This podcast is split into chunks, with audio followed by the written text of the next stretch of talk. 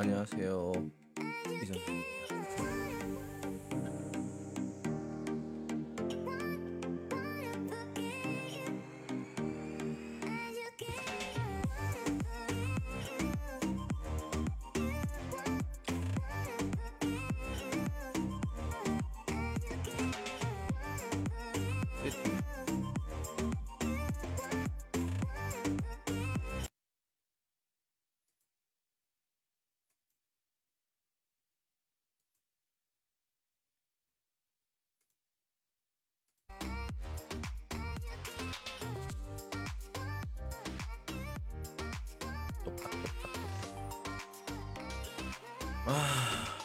금요일입니다. 금요일. 네. 우리는 매일같이 달리고 있고요. 오늘 역시 이렇게 물어보면 너 어떻게 대답할래? 같이 한번 해보도록 하겠습니다. 10시 20분. 10시 20분은 항상 저와 같이 하는 거 아시죠?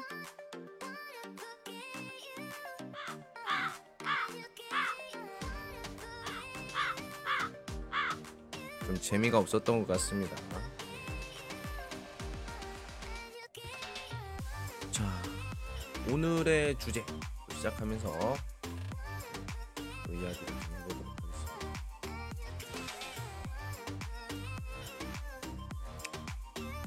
오늘은 어, 소문, 험담 뭐 이런 이야기를 같이 해볼 거예요. 소문. 혹시 이런 이야기를 좀 들어보신 적이 있습니까? 다른 사람들이 나에 대해서 좀 안 좋은 이야기를 한다든지 아니면 뭐 좋은 얘기를 하든 안 얘기 뭐 아니든 뭐 어떤 나에 대한 어떤 다른 이야기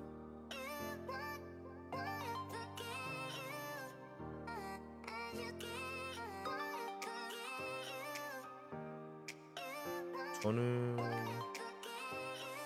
어디서 좀 들었어요. 음, 안 좋은 얘기를 좀 많이 들었어요. 저에 대해서 저에 대해서 안 좋은 얘기 많이 들었어요. 뭐 제가 뭐 그렇게 뭐 대단한 사람이다 아니면 뭐 어, 뭐 그렇다 뭐 이런 건 아니고 저도 뭐 안 좋고 나쁘고 이런 것도 있지만 진짜 나쁘기만 한 사람은 아니라고 생각해요. 예, 뭐 오해를 받는 경우도 있고 그런데 아, 언제쯤 언제쯤 그게 좀 괜찮아 보이는지는 시간이 흐르면 알겠다. 자 이렇게 우리가 어. 자, 당신은 험담을 좋아합니까? 이렇게 첫 번째 질문으로 시작해 보도록 하겠습니다. 험담, 험담이 뭐예요?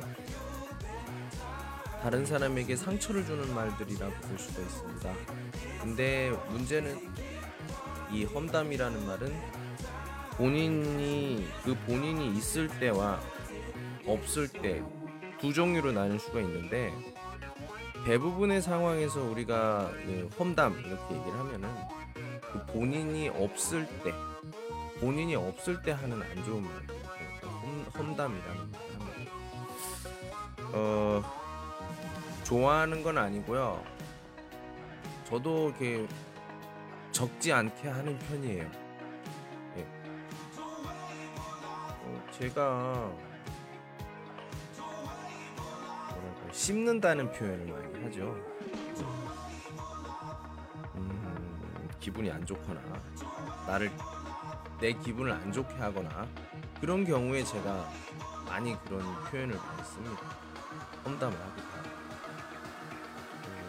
음, 근데 없는 사실을 없는 사실을 험담하지는 않고요. 실제로 내가 느꼈던 것들, 그 상대방의 그 관계에서 느꼈던 좀 기분 안 좋았던 그런 표현들이나 어떤 행동들이나 이런 것들에 대한. 상대방이 들었을 땐 굉장히 기분이 나쁘겠죠. 하지만 그게 사실입니다. 굉장히 안 좋은 습관이라고 볼 수가 있겠죠. 습관이라고 하기 조금 버릇 안 좋은 분.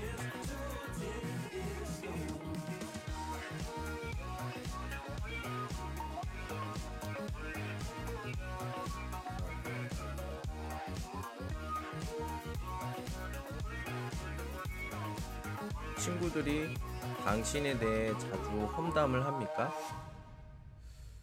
험담.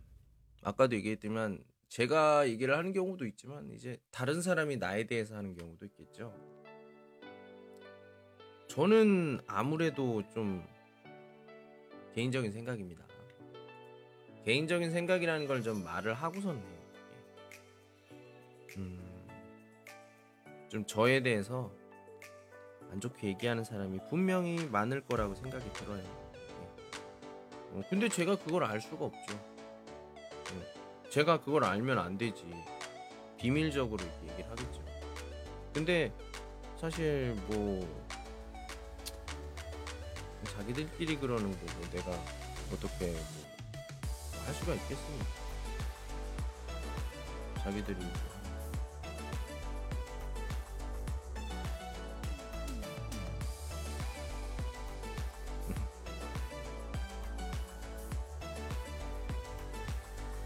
지금 음, 원시향에서 한번 보고 있는데 제 목소리가 좀 잘 들리네요. 예, 노래도 잘 들리고.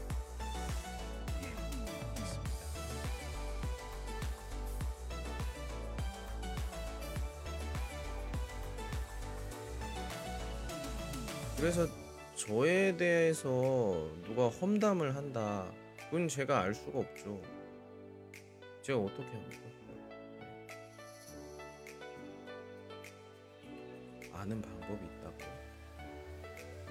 보세요.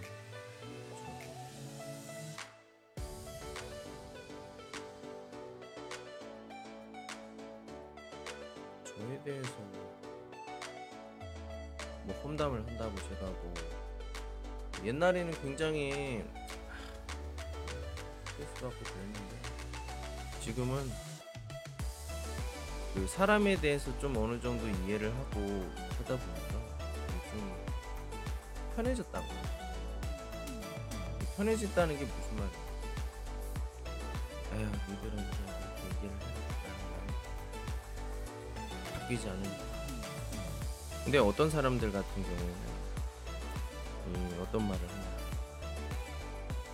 음, 이 얘기를 걱정을 해요. 걱정. 이렇게 네가 이렇게 하면은 다른 사람들도 네가 이런 사람인 줄 안다. 근데 그렇게 생각하는 사람은 계속 그렇게 생각해요. 내가 아무리 설명을 하고 내가 아무리 변명을 하고 내가 아무리 증거를 얘기를 해도 그냥 그런 거야. 바뀌지 않아요. 그런데 내가 그 시간을 써야 돼요. 그 노력을 해야 돼요. 바뀌지 않을 걸 아는데 시간 낭비가 필요 없다는 거죠. 뭐 나를 싫어하는 사람이 있을 수도 있어. 제 옛날에 내 정말 좋아한 그 분이 나한테 했던 말이 있어요. 내가 굉장히 힘들어하니까 힘들어하니까 나한테 안녕하세요. 나한테 했던 말이 기억나. 모든 사람이 널 좋아할 수가 없어. 그 사람들 마음을 네가 어떻게 다 맞춰줄 수가 있니? 너를 싫어하는 사람도 많고 또 너를 계속 좋아하는 사람도 많아.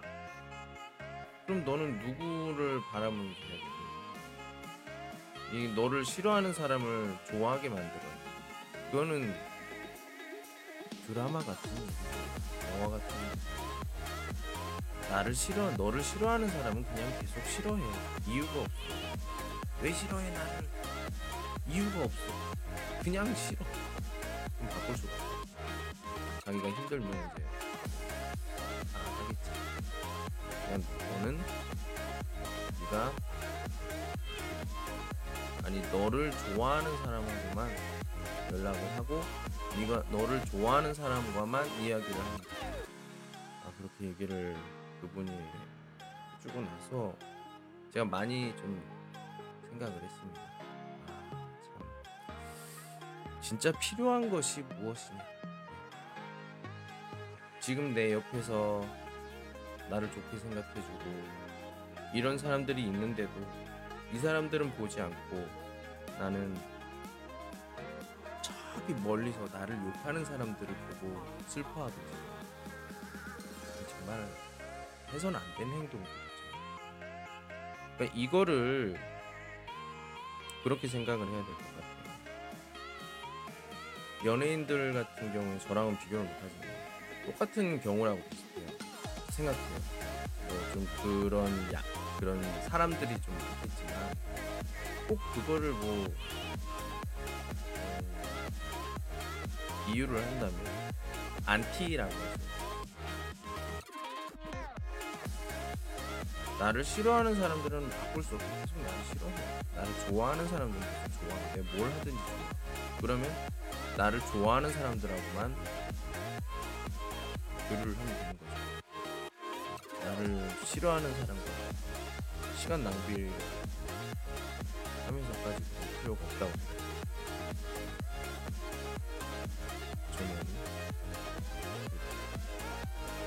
예 야오치얼님 안녕하세요. 예, 안녕하십니까 이 선생입니다.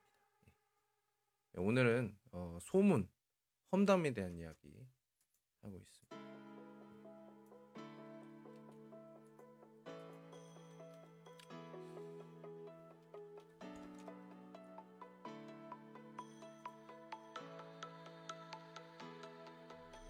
너? 저기요. 너는 아니에요. 그냥 얘기하는 거예요. 이 너라는 표현은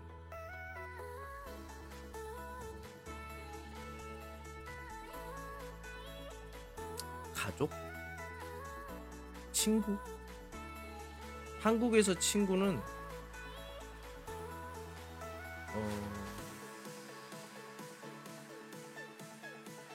아니 뚜이더 뚜이더 맞는데 저그 니시에더 내가 띠거 너 저거 이게 어, 이게 관시에 관시 그러니까 这个单词呢朋友之间的我说朋友是什么韩国人的朋友是什么뭐냐 띠年龄一样 나이가 똑같아 중원 뿌이 중국 뿌이양 중국이랑 중국은 좀 친밀도시고 거의 당朋友 할수 있죠.年龄 无关. 思想뭐 저거差不多的. 但是 한국 한국은 그 이것이 年龄 이양 봉수이 예 나이가 똑같아야 돼. 그렇지 않으면 절대로 너라고 쓸 수가 없어. 예, 그좀 원화 문화입니다. 韩国的朋友啊，中国的朋友不一样的。那这个不理解的中国人，不理解的韩国人，互相뭐 이렇게晚上的时候뭐一起喝酒玩儿啊，我们是朋友。근데第二天韩国人说，哎，朋友，我不被打了。你你干这个什么？ 네, 그렇게 하다 보니까 아, 메이시 뭐 그렇죠 그렇죠 메이시가 저거 핑시 이렇게 오해, 오해를 하게 돼요 오해화 차이 문화 차 이 지금 고상 량지 이해를 해야 되는데. 리제너 지금 야오 시간 시간이 많으죠.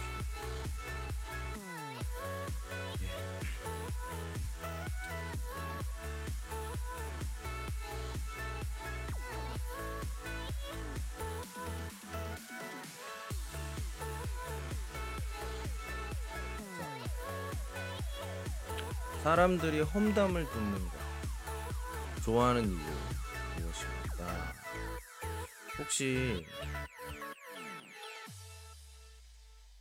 다른 사람의 일에 누구든지 다 관심이 많아요. 좋은 일이든 나쁜 일이든. 네. 근데 사람들이 더 관심이 있는 건 뭐냐면 어떤 사람의 그 좋은 일보다 나쁜 일들 더 관심 있어요. 소위 그래서 나를 싫어하는 사람, 나를 싫어하는 사람들의 어떤 표현들 이런 걸 보면은 좀 그런 이야기들을 많이 알고 있죠. 중요한 것은 우리가 험담의 내용을 좀 알아야 되는데 안 좋은 얘기죠. 예. 근데 보통 보면은 우리가 재미있는 어떤 것들이 있어요. 사람들이 이게 슬픈 일을 경험하거나 아니면 슬픈 일이 있을 때 사람들이 오잖아요. 와서 아유 어떻게 이렇게 얘기하잖아요. 그렇게 어떻게 어떻게 얘기하는 그런 사람들을 딱 보면은 진짜 이 사람이 너무 안 됐어. 나는 이 사람을 좀 어... 에? 예, 예. 그래서 그 나는 네가 아, 진짜 너를 좀 안웨이 해주고 싶어 이렇게 얘기를 하지만 사실 아 안녕하세요 오셨어요 예. 예, 예, 안녕하세요. 예.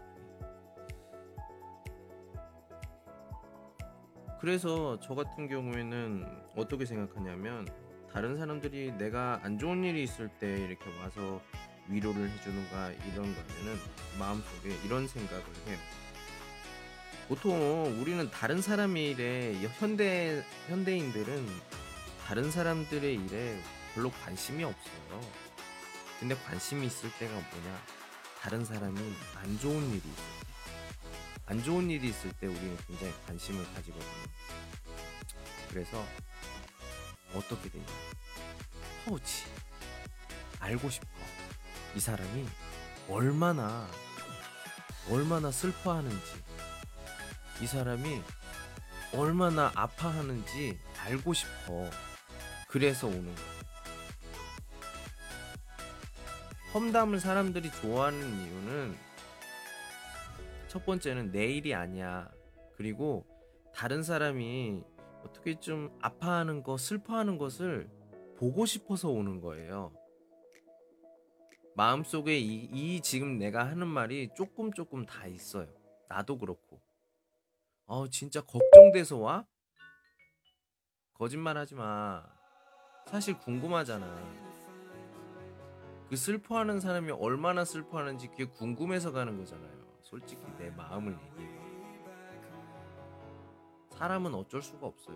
비교하는 동물이고, 막 알고 싶고, 호기심. 이 호기심 때문에 우리가 발전을 하고 비교를 하고 이러는 거거든요. 근데 방금 전에 말했던 것처럼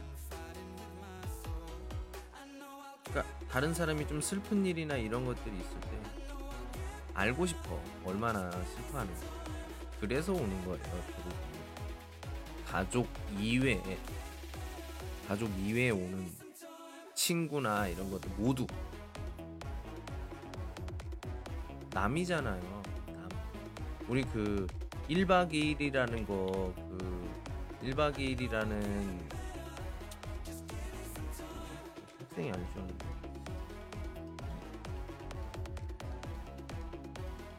양팀이 이게 막 팀이 그 예능이 있는데 그 예능에서 항상 나오는 게 뭐야? 나만 아니면 돼. 이게 바로 보통 일반 사람들의 심리예요. 나만 아니면 돼.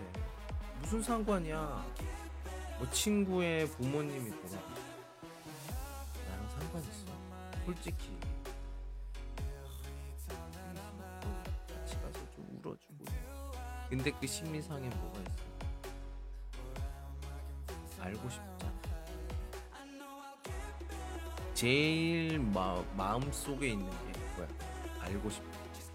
얼마나 슬퍼하는지. 그 다음에 그 위쪽에 더 크게 보이는 게 이 친구가 조금 힘드니까 내가 도와줘야겠다. 그거 그것 때문에 그 아래 쪽에 있는 그 호기심이 보이잖아. 그래서 저는 슬플 때 오는 또 위로해 주려고 오는 사람들 같은 경우에는 그냥 보통 당연히 와야 되는 어떤 예의 이렇게 볼 수가 있고요. 그러니까 지금 이거는 험담을 좋아하는 이유를 얘기하는 거예요. 다른 사람이 안 되는 거, 다른 사람이 실패하는 거, 다른 사람이 불행한 거 이런 것들을 우리는 되게 좋아해요. 호기심을 가져. 저도 그래요. 가족만 아니에요. 가족 말고 믿을 수. 요즘에는 가족도 믿을 수가 없다고 하지만 그래도 친구나 이거보다 그래서 그러면 나는 어떤 사람을 좋아해야 되는가? 내가 기쁠 때 와서 축하해 주는 사람. 사람은 질투야, 질투. 질투로 우리가 어떤 발전을 해 나가는데 이런 축하를 해 주는 거야. 이거 이거만큼 굉장히 짜증나는 일이 없거든요. 예를 들어 같이 대학교 시험을 봤어. 중국어를 꺼커라고 하죠. 근데 실력이 비슷해. 실력이 비슷해. 근데 근데 어떻게 됐어요? 결과가 나왔는데 한 명은 베이징 대학교에 합격을 했어요. 하, 동네에서 막 하이 베이징 대학교. 한 명은 그냥 지방의 어느 그냥 대학교야. 그 시험을 못 봐서 거기에 떨어졌어요. 자, 이런 상황입니다. 다 사람들이 되게 비슷하다. 어, 얘가 될 것 같다. 아니면 다 될 것 같다. 이렇게 했는데, 한 명은 전혀 우리가 생각하지 못한 대학교에 들어갈 수 있는 성적이 있고, 베이징 대학교에 못한. 한 명은 베이징 대학교에 딱 정확하게 딱 붙었어요. 자, 그때 그 굉장히 열심히, 열심히 그 노력을 했지만 그런 결과가 나온 그 친구는 약간 뭐 약간 못했다고 했을 때 어떻게 그 축하에 그걸 해줄 수 있을까요? 우리가 소, 소, 소, 소위 말하는 그 멘탈 붕괴 멘붕이 된 상태인데 이 상태에서 친구한테 진심으로 축하한다 이렇게 얘기할 수 있을까? 이렇게 얘기를 할 수 있는 사람이라면 그 사람은 정말 좋은 사람이지 끝까지 가야 되 나의 상황과는 상관없이 상대방의 축하를 받을 일이 있으면 그렇게 축하를 해줄 수 있는 사람. 그 사람이 진짜 대단한 사람이라고 볼 수가 있는 거죠. 근데 그런 사람을 찾을 수가 있냐 많지가 않죠 우리 대부분은 보통 사람들은 다른 사람의 불행을 굉장히 즐거워하고 불행으로 돈을 벌고 하는 사람들 그런 이유예요. 자, 와 맛있겠다. 맛있겠다. 맛있어요.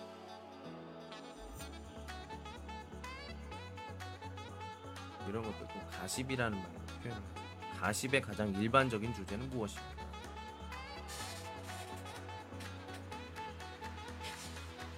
간단하죠. 남녀 관계죠, 남녀. 남녀 관계만큼 어떤 어 가십을 이렇게 표현할 수 있는 주제가 뭐가 있을까요? 굉장히 원초적이고, 굉장히 기본적이고, 굉장히 관심이 있어 하고 변화가 많은 가십거리라고 합니다. 첫 번째, 보통 일반적인 사람 같은 경우는 남녀 관계죠. 다른 사람의 것들 예. 뭐 예를 들어서 누가 누가 사귄다더라 누가 누가 뭐 럽스타그램을 만들어서 이렇게 교류를 한다더라 아 누구는 겉으로는 지금 안 사 안 뭐 별일이 없는 것 같지만 사실은 헤어져서 뭐 서로 또 이상 대상이 있다더라 아니 뭐 이런 것들이 있잖아요 사실 그 이런 것들이 우리가 생각을 해볼 수 있는 일반적인 주제입니다. 뭐 다른 것들은 뭐 재미가 없어요. 사람에 대한 이야기가 제일 재밌습니다. 사람에 대한 이야기. 누가 누굴 배신했다. 누구 왕따다더 뭐 이런 것들.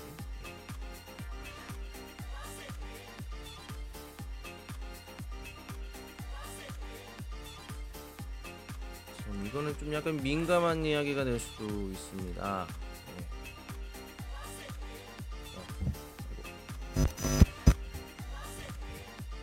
여성이 남성보다 험담을 더 많이 하는 것으로 간주돼. 것은 무엇입니까? 보통 우리가 이야기를 많이 한다. 말로 교류를 많이 한다. 그러면은 남자보다는 여자가 좀 보면은 그 커피숍이나 이런 데 가면 여자들끼리 친구끼리 와서 막 이야기하는 게 굉장히 많아요. 네. 그리고 여자들 같은 경우에는 어떤 대화를 하거나 이럴 때 어휘 능력이나 아니면 감성 교류 어, 이런 것들 어, 어떤 묘사라든지 이런 것들의 능력이 남자하고는 비교를 할 수 없을 정도로 어떤 현격한 어떤 차이가 있죠. 차이가 있어요. 그래서 여자들의 대화를 들어보면 끝이 없어요. 계속 이야기가 이어져. 어떤 다른 사람의 어떤 예? 여러 가지. 그런데 뭐 이게 또 결국에는 뭐 남는 이야기냐? 아니요, 일회성 이야기. 금방 없어져요. 금방 또 잊어버리고. 근데 문제는 뭐냐? 그 이야기를 또 다른 사람한테 해. 그리고 그걸 얘기를 했던 사람 그걸 또 잊어버려. 그걸 들었던 사람이 또 다른 사람한테 얘기해. 그 보통 이야기가 퍼지는 게 있어요. 휘발성 빨리 없어져. 말한 사람 말에 이, 입 밖에서 나온 후에 그 다음에 다 잊어버려. 자기가 무슨 말을. 그 다음에 나중에 알게 돼. 아, 아 이렇게 좀 이런 일이 벌어졌고 이렇게 생각을 하는 거죠. 남자들 같은 경우에는 안녕하세요. 아유 오셨네요. 안녕하세요. 네. 남자들 같은 경우에는 험담이 아니라 그냥 싸우죠. 네. 아. 아, 감사합니다. 감사합니다. 싸우죠, 싸우죠, 싸워요. 네. 그냥 싸우고 나서 시원하게 끝나고.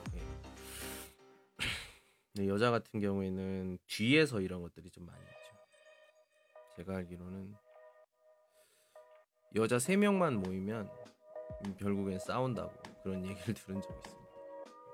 근데 이게 사실인지 어쩐지는 모르겠어요.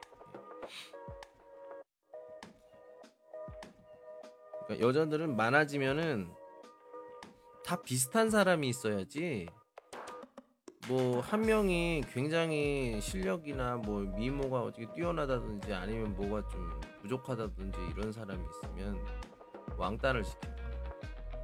제가 아는 많은 사람들이 그런 경우로 어, 일을 그만두고 다른 일을 하고 이런 사람들을 정말 많이 봤어요. 특히나 그 회사 같은 경우에 여자가 많아요. 참 저는 운이 좋은 것 같아요. 예. 제가 지금 있는 이 학교에는 남자가 없어요. 두 명. 예. 나머지는 다 여자거든요. 근데 제가 거기에서 이렇게 살아남을 수 있는 게 뭐냐? 뭔지 아세요? 저는 동료들과 이야기를 안 해요. 중국인이어서 아니 그게 문제가 아니라 이야기를 안 해요. 왜? 이야기를 하면 뭐 저도 이상한 얘기를 할 수도 있고 근데 그게 또 다른 사람이 또 들어요. 듣게 되면 또 그걸 또 다른 사람한테 또 얘기하고 그래서 다른 사람끼리 이렇게 선- 학교니까 예. 선생님들끼리 가끔 싸운 적도 있어요. 이제 그런 걸 보면서 이제 알았죠. 일하는 거니까 일하는 것만 이야기를 하고 나머지 쓸데없는 쓸데없는 얘기는 하지 말아야겠다. 쓸데없는 얘기를 해서 좋을 것도 없고 음, 그렇게 얘기를 했어요. 그렇게 해서 제가 여기 이 회사 학교로 학교에 10년 10년 동안 이렇게 계속 있었 있을 수 있었던 이유가 바로 이것 때문에 예. 교류를 안 해요. 필요한 거 말고는 교류를 안 해요. 이야기를 안 해요. 음, 가끔 뭐 농담을 하기도 하지만 뭐 그렇게 깊은 관계로 이야기를 않아요. 여자가 있는 느낌 특히나 음, 회사 같은 경우에 이렇게 서로 경쟁을 해서 승진을 하는 이런 경우에는 음, 남자가 여자가 많은 회사 같은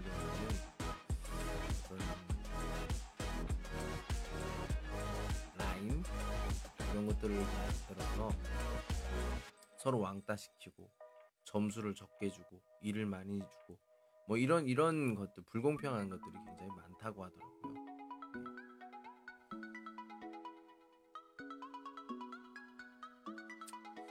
뭐 그렇습니다. 또 좋은 거라고는 볼 수는 없죠. 나와서 제가 얘기를 했습니다.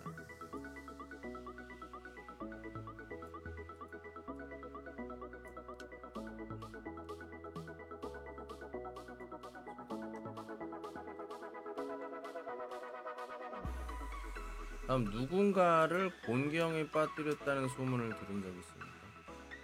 누가요? 내가요? 아, 제가 누군가에게 누군가를 음, 곤경에 빠뜨린 일은 거의 없죠. 예. 해도 뭐 영향력 있겠습니까? 지금 그 즐거워도 지금 사실은 지금 이거 한 명만 메일 들어서 감사합니다. 한 명밖에 없는 제가 무슨 영향력? 다른 사람한테 뭐 이거 듣는 있나요? 없지. 뭐 있었으면 좋겠지만 제가 봤을 때는 음, 뭐가 문제인지 모르겠지만 음, 그렇습니다. 들으실 분들만 듣고 예. 나중에는 결국 음, 많이 도움이 됐다 뭐 이런 뭐 이런 게 있겠죠. 어 제가 누군가를 곤경에 빠뜨린 적은 없어요. 험담을 한 적은. 근데 제가 이렇게 한다고 곤경에 빠진 적은 없습니다. 했어도 했어도 곤경이를 빠질 거라. 더잘 됐지.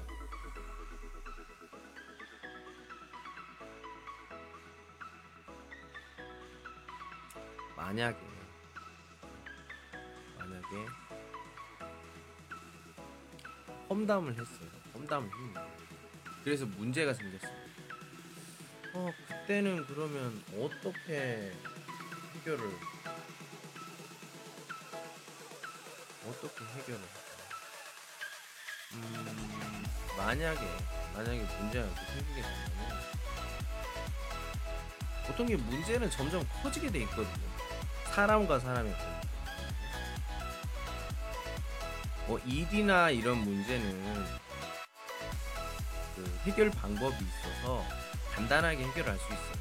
약간 뭐 어렵다고 생각하는 그런 문제들도 간단하게 해결할 수 있습니다. 하지만 사람과 사람 관계, 사람에 대한 거는 감정적인 게 있어서 이게 쉽게 해결되지 않아요. 음, 그럴 때는 여러 가지 다른 먼저 첫 번째는 형식적인 사과가 아니라 정식적인 사과이죠. 사과도 방법이 있어요. 사과를 하는 방법을 모르는 사람은 사과를 해도 싸우게 됩니다. 예를 들어서 이런 사람이요. 아, 미안해. 진짜 내가 잘못했어. 그런데 너도 잘못했잖아. 그러니까 우리 화해하자. 이런 게 어딨어요? 이 말은 나는 절대로 나는 하나도 너한테 미안한 게 없고 그냥 지금 좀 이러니까 너도 잘못했고 우리 그냥 화해하자 이 말이에요.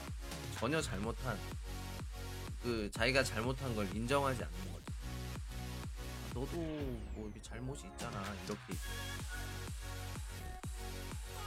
사과를 해야 되는. 또는 이 사과를 해야 되는 사람이 자신의 잘못이 무엇인지도 모르고 그냥 그냥 미안해 미안해 죄송합니다 이런 사람들 있어요.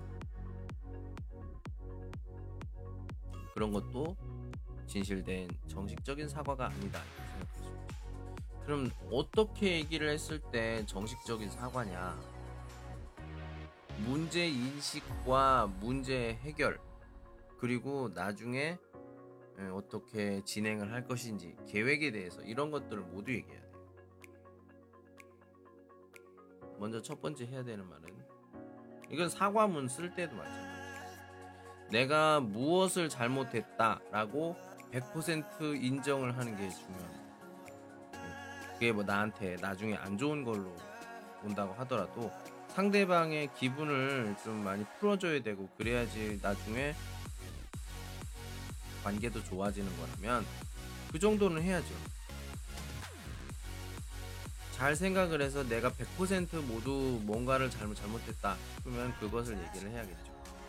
그 다음에 다시 한번 상대방에게 정식적으로 사과를 합니다. 내가 이렇게 이렇게 이렇게 해서 어, 너한테 너무 피해를 줬다. 아니면 네가 너무 기분이 나빴다. 그래서 어, 내가 지금 너한테 정식적으로 사과를 하려고 한다. 사과를 받아주겠냐? 그리고 나는 문제 해결해 줄 때, 나는 이 문제, 내가 너한테 했던 이런 상처를 주거나 어, 좀 안 좋게 했던 이, 이것들을 해결하기 위해서 어떤 노력을 할 것이다. 어떤 노력을 할 것이다. 이거를 얘기를 하겠죠. 이걸 다 얘기를 한 후에는 그 다음에 이후 나중에 어떻게 할 것이다 라는 솔루션이라고 해야 되나요? 어떤 미래에 어떻게 나중에 어떻게 할 거다라는 어떤 계획이나 내용이나 이런 것들을 설명을 해야죠. 이런 것들이 잘 됐을 때 우리가 아까 얘기했던 문제가 생겼을 때 해결을 할 수 있는 거죠. 그러니까 예를 들면은 왕콩 있잖아요. 유튜브 유튜버 같은 경우에는 뭐 이렇게 말 실수나 뭐 이런 실수하는 경우가 좀 많아요. 그런 경우에는 이 사람들이 사과문 사과를 하야 되는데 사과문을 대신 써주는 이런 회사들이 있습니다. 이런 곳에 부탁을 해서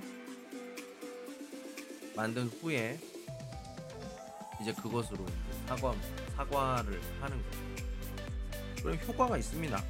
그냥 나와서 그냥 미안합니다. 제가 잘못했어요. 다음부터는 다시 안 그럴게요. 이런 식으로 하면은 더 사람들이 진심이 아니다. 더 화를 내는 경우가 많기 때문에 음, 저는 그렇게 생각해요. 어떤 도움을 도움을 받아서 하는 게 제일 무엇보다 굉장히 중요합니다.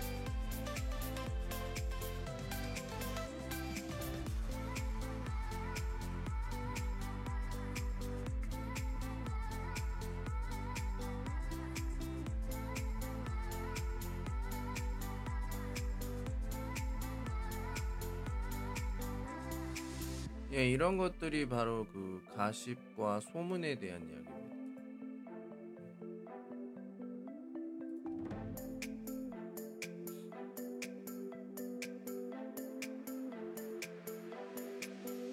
오늘은 되게 조용하시네요.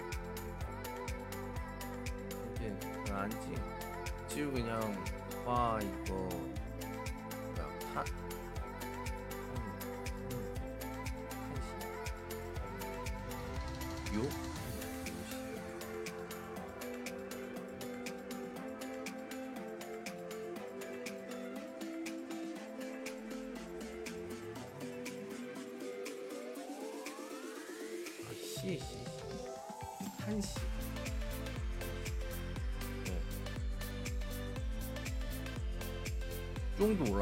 하하. 네. 아니 마, 말을 좀 해보세요. 말, 말, 말, 말, 말 우리 얘기 좀.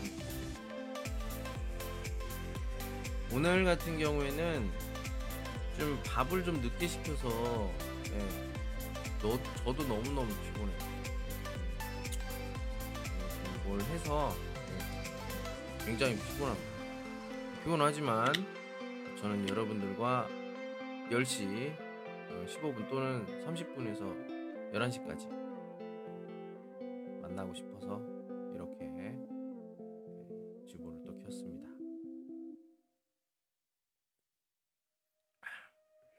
이제 67일, 67일. 와, 벌써 100일기 시작을 했는데 거의 매일 이렇게 하고 있는데 좀 대단하다 생각이 듭니다. 지금쯤이면 좀 아까 좀 아 좀 쉴까 이런 경우가 되게 많아요. 네, 되게 많은데 네, 노력을 하고 있습니다.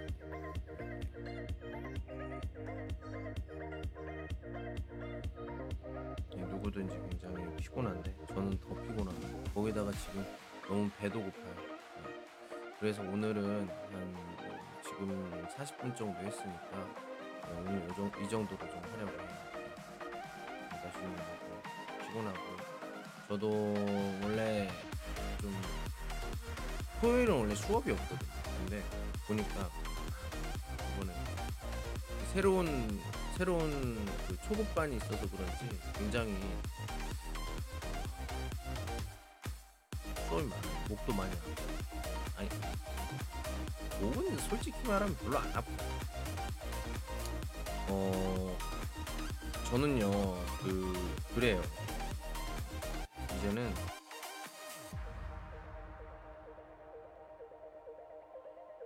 6시간을 계속 이야기만 해도 목이 별로 아프지 않아요. 왜? 목에 많이 힘을 주지 않고 배로 주로 이렇게 얘기하는 그런 경우가 많거든요. 아니면 목을 아예 힘을 빼고서는 이렇게 얘기를 하기 때문에 목에 전혀 부담이 없어요. 그냥 호흡하는 거랑 비슷해요. 그래서 저는 6시간이든 7시간이든 계속 이야기하고 수업, 수업을 얘기해요.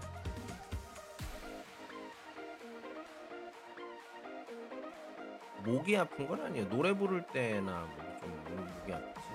음, 그렇지 않은 그렇게 목이 없어요. 예, 아무튼 몸이 힘들죠.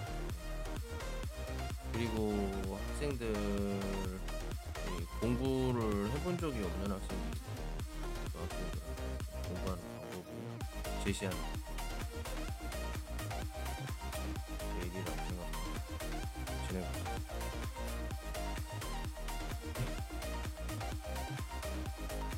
예, 어, 오늘은 금요일입니다. 저도 좀 내일 생각보다 좀 할 게 좀 많을 것 같아요. 예, 그리고 지금 학생들 숙제한 것도 좀 봐야 되고 하니까 예, 오늘 11시 하도록 이 정도만 하도록 하겠습니다. 예. 내일 10시 15분에 만나도록 하겠습니다. 예. 오늘은 여기까지 할게요. 안녕.